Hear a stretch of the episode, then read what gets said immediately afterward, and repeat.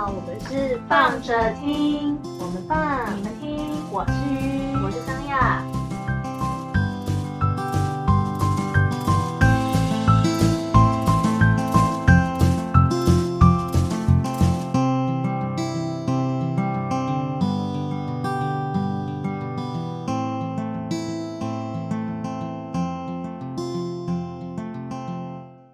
Hello，大家，嗨，我们今天来分享一些特殊的小事。特殊小，事吗？这算特殊小事吗？算是灵异的小事。灵异小事吗？也不算吧，反正就是神奇的小事。好吧，随便啦。大家有占卜过吗？求神问卜。一定有的吧？多现少吧？还是有多少人就是很铁齿，就是打死不相信这种不科学的东西。因为前阵子有听到，就是朋友跟我分享，就是他们去算，就是姓名配上手机号码，所以让我觉得很有趣。就是手机号码、哎，对啊，真的是没有没有是真的。我我跟你讲，真的，你什么你只要相信什么什么事情都有可能，因为你要想想，就是这件事情我都可以帮帮你们，就是有个很好的说明。就是你想想看，手机号码是不是你在一开始在配的时候，你并没有就是去认真的去思考说那个东西为什么会成为你的手机号码，顶多就是里面有一些数字你喜欢它，就是你可能有些数字你喜欢它，所以它成为你的手机号码。可是手机号码这组号码会跟你很久，而有些人会相信数字是有能量的，所以当你今天就是用了这组手机号码的时候，就是它有点像是一个巧合的状态，它成为你的一成为你这个人的呃认知的一部分，然后它跟你的名字，名字也算是个人的认知嘛，所以当他们组在一起的时候，它会成为一种关系，或是它可能可以被解释或是说明，它就会成为另外一个呃被解释的答案。但是那个答案到底要不要相信它，那是见仁见智对，见仁见智。你也可以觉得这件事情是画虎烂，像我刚刚讲的前面那一大堆东西，你认为我讲的东西是不是很有道理呢？还是你觉得我写画虎烂呢？对啊，就是这样子。OK，你相信它就会有力量了，好不好？好的，好的。所以，所以你有听过什么样子就是特殊的占卜方式吗？特殊占很多吧，你要看东西方的啊，或者是说像是可能比较古老的传统的所谓萨满的这种占卜的方式，哦它其实非常多。对啊，因为它真的很多啊，就是占卜的占卜的东西其实是非常多的。那最古老的话，也可以从很原始的，就是这非常非常土地的这样子的一个东西来看，所以这个是最早的时候人跟上天沟通的一种方式。所以其实我不会觉得说占卜这件事情是怎么样，那只是因为衍生到现代的社会，它有太多的东西是以前没有的，比如说刚刚讲那个手机号码这件事情，我相信以前就是没有没有所谓的手机号码 这种东西，电话号码可能会有啦，可是电话号码可能就是你一家人的命运这样子，就是对啊，所以就会觉得这个其实是，我是觉得一直以来都会有类似的类似的东西是不太意外，但但是比如说以前像西方好了，你可能会光是连茶的梗，就是哦茶对梗，对对它都会成为你判断吉凶的一个东西啊。还有咖啡渣。对，咖啡渣啊，然后水晶球啊，嗯到底他们看到了什么？其实我也搞不清楚，但是 它都是一些占卜嘛，牌卡也是啊，它都是一些有点像是你呼应你的你的呃境况，但是因为它毕竟是透过人去做解释的，所以你要不要相信这件事情？我觉得它还是回归到你自己内心里面，你有没有觉得这件事情跟你本身呼应？有些人他脑波弱，他就觉得哎，真的哎，真的哎，什么都真的。什么都真的，对不对？他想说你最近吼，看伊个目头安尼吼紧紧的，没有那个眉头皱出来吼，你起码吼这个人诶运气较歹哦。真的耶，我心想说你有代志哦，你就是运气较歹才眉头皱起来啊，真的觉得是很好笑，诸如此类啦。嗯。对啊，那你有测测过什么？你觉得你觉得很有趣的占卜吗？没有，我只有看过一些就是奇怪的小魔法，例如，因为我前阵子很沉迷于就是俄罗斯的综艺节目，叫做《通灵之战》。嗯然后呢，就是有一个女巫当看了当时的一个女嘉宾，她说：“你一定是做了什么，然后你的老公跟男朋友才会一直一直过世这样子。”她心想说：“哇！”然后，然后后来他们说，后来这女生就说，她年轻的时候为了要拴住她的男朋友，所以她就偷偷的，就是在她男朋友的饮料里面下了下了魔咒，魔咒对，可以做到什么事情？就是就是让他离不开他这样子的那种爱情魔咒。嗯嗯嗯。但是你知道他下了什么样子？他是用什么东西让他下咒吗？什么东西？他他用精血。还有恶超恶爆恶的。我就想说，不愧是战斗民族。很脏哎。你知道他们那个节目啊？的主持人是男性，所以当时吓爆，对，惊喜不是，可是这样想一想，好像也蛮公平的。我这样会不会变十八禁？但是男生有时候，你知道在性这件事情上面，有时候女生会被迫要吞金这件事情啊。我觉得这件有趣，反正总而言之，我就觉得他们那个表情真的是为之惊恐，你知道吗？某方面来说，的确是蛮可怕的啦，因为毕竟它就是一个，就像你把鼻涕加进人家的茶里面一样意思。这就是超级恶的啦。真的不舒服，真的不对，这真的不这个拜托一下，不管男生女生都不可以这样做，好不好？对对对。对，什么鼻屎啊、眼屎、眼泪这种东西都不要，眼泪也不要哦，大家，眼泪也不需要，好吗？对方有没有生病？就是各种，就是 对啊，我就觉得，哇塞，这个也行，这也太可怕了吧？因为我觉得最讨厌是因为我是在不知情的状态下喝到了一个，就是。对方的体液，哦，真是好恶哦！不知情的状态下喝到了莫名其妙的东西，那超可怕的，好恶心哦，无法接受，真的。对，然后反正他就变成了，他就说这个就是这个呢，爱情的魔咒就变成了一个，就是魔咒没有下好，他就会就是会有反噬。哦。所以他现在整个人生就是在被这个魔咒给反噬。OK，大家怎么看呢？我觉得，嗯。唔汤啦，唔汤好不好？我先我先不管那个精血怎么了啦，好不好？因为我是不太相信精血就可以造成这种这种状态啦。我觉得很可怕。但我觉得可怕点是因为他可能不小心，他因为他可能要回想他以前做过什么事情嘛，他就不小心把他的一些黑历史给翻出来了，就讲了实话。然后所以女巫就说就是这个。这个。对啊。对不对？这我买票啊！没有没有，其中有一个蛮厉害，有一个人好像就是直接就讲出来他做了什么事情。哦，女巫她自己很直接就知道她做了什么。对对对对对，我也是因为那个节目，所以才更认识萨满这件事情。萨满很久了啦，各地都有萨满呢。对，就是他们就是萨满在找，就是找人啊，找遗失物啊，或者是。在就是跟大地沟通的时候的那个样子，真的是好有趣。不一定。每一个每一个的那个使用方式都不一样啊。对。对啊，因为它其实就是一个很古老的，就所谓的萨满，它它简单来讲就是巫师啦。对对对对对。它就是一个桥梁嘛，就是呃土地呃，不是跟人，就主要是人，然后跟这个自然界去沟通的一个一个管道。对对对，对，所以他其实我觉得他比较不不会像那种就是真的是那种女巫啊或者是巫师用什么金，他们用的东西就比较 就是很合理，就觉得哦很合理，就是哦镜子哦火哦雪哦那个蜡烛就这样。没有啊，有了草药这些还是会用啊，萨满。没有没有，那是女巫的部分，女巫的部分用的东西就看起来就比较。不知道为什么比较高级感比较重一点，就是漂亮的镜子哦，漂亮的蜡烛，然后哦那个用用一点血，然后哦用一点什么就是水晶球，anyway，反正大概就是那种那种东西。然后萨满的话就会是土草火，然后还有嗯声音。对我跟你讲，不可以用这样的方式去分辨，因为那些都是萨满。哦，它都是萨满，只是。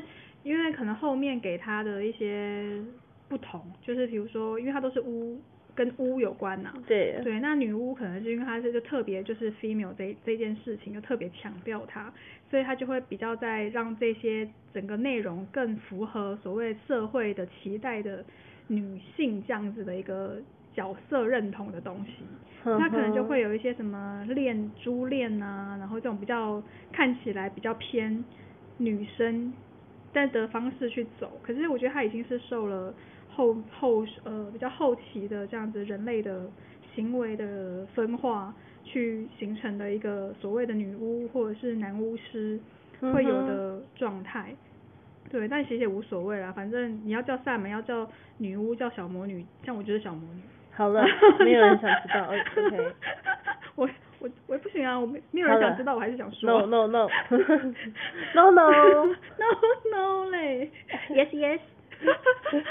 好啦，反正就是分享，今天要来聊聊什么是你，你有做过什么让你印象深刻的这种占卜啊，或者是是什么样子的，嗯，心理测验这种就算了，我们上次聊了几次心理测验，但是占卜类型的话，它比较像是说刚刚讲到什么咖啡渣啊。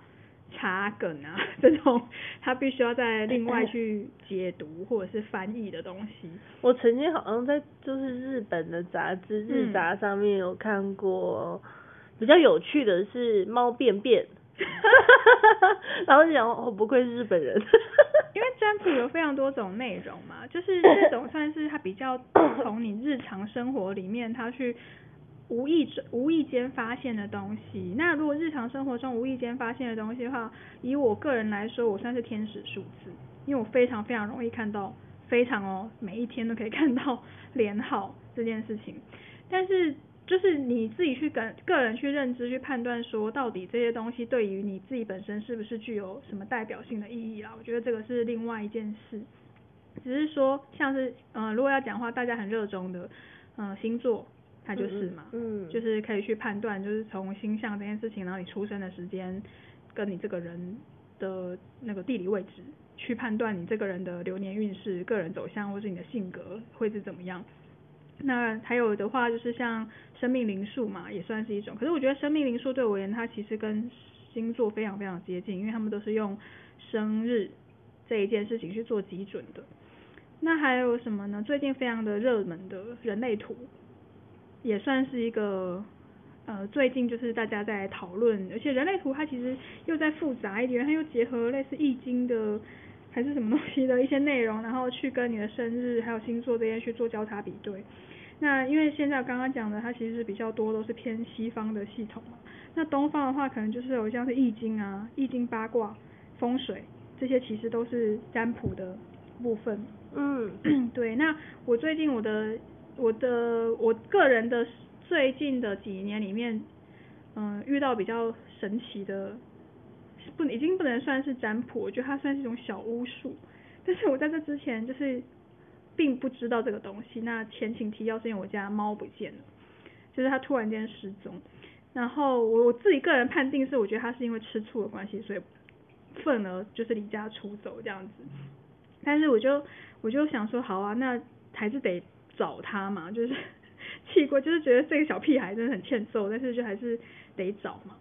那我朋友就知道了，就是我毛笔不见，他就推荐了我一个叫做剪刀找猫法的 的小小法术。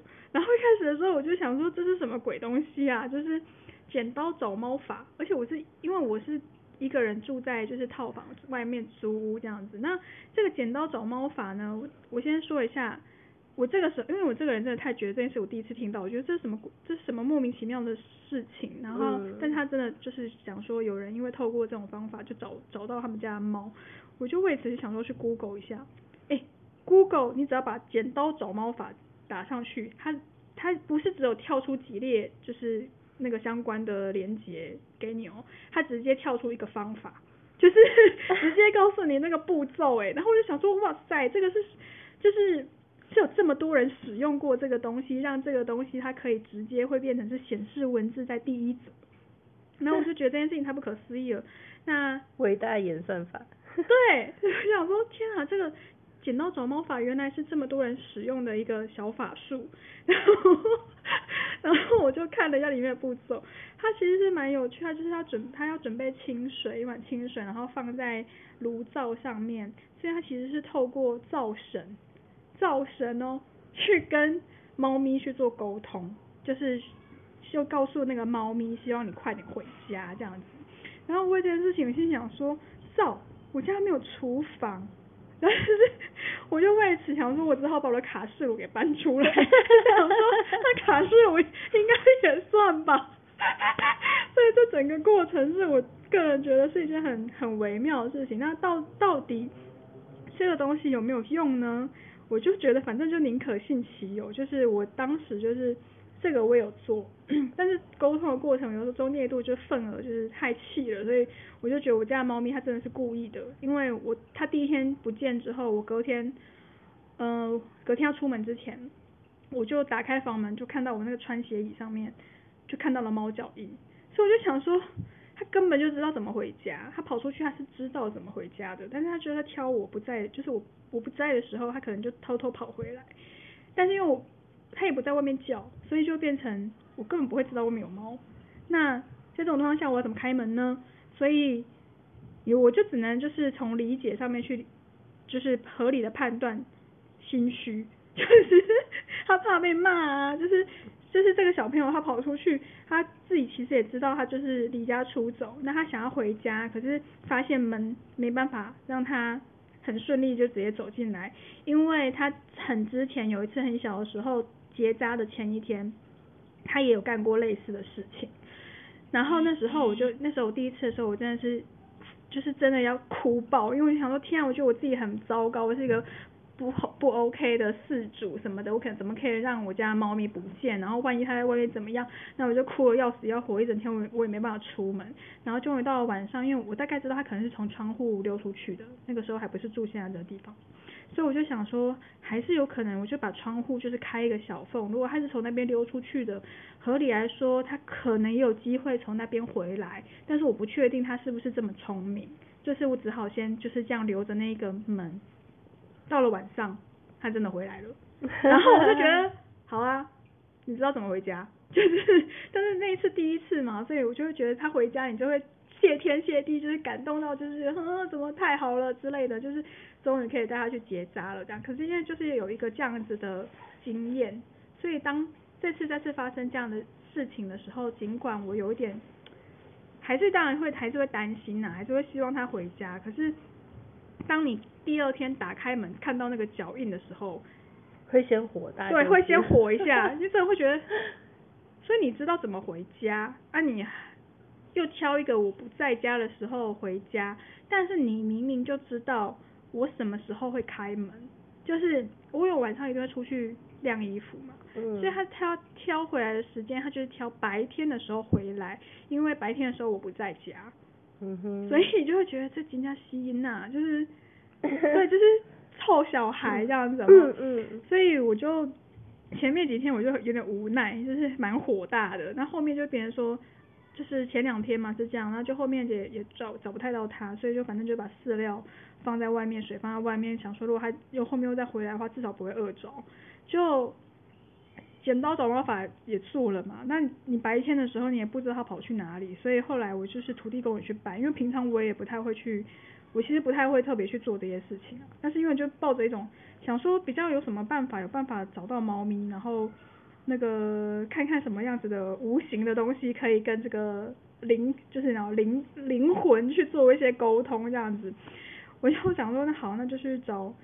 就是土地公聊一下，想说土地公他这附近应该他的辖区吧，就是好歹会有连线有没有？就是土地公也去去问了，那当然基本的就是协寻的那个猫咪的那个嗯小海报有做，那猫咪这种终于有最后啦，还是用幼猫出出动幼猫笼，因为后来大概已经就是有有发现它其实就是一直窝在呃我住的那个地方的地下室。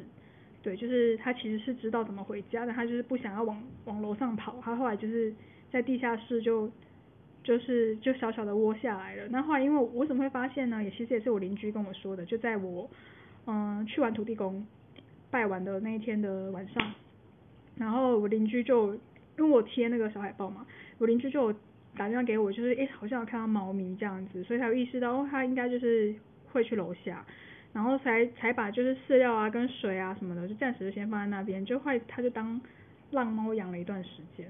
然后因为我真的觉得它住在楼下就是很脏，所以它又不回家，然后我暂时又抓不到它，所以我就只好就是想说，那不然就把那个公寓楼下地下室也稍微扫一下好了。要不然他住的地方很脏啊，我就不想要这样子嘛。然后而且我在扫的时候，我自己有一种想说我在干嘛，就是 就是我一种问号。你就默默的也当管理员，真的。对啊，一小段时间啊，就还要去帮猫咪就是换水换饲料，但也还好在是我家我那个地方我住的公寓的一楼的人，他们不算是讨厌猫咪的人，因为其实有时候会比较担心的是，如果就是因为有一些有一些人，他们其实是不喜欢动物的，就是不喜欢猫不喜欢狗，因为可能觉得他们会就是便秘吧，或者是是什么之类的因素，所以。嗯，就还好，我觉得我们家一楼的就是人，他算是对于猫咪他们算是友善的。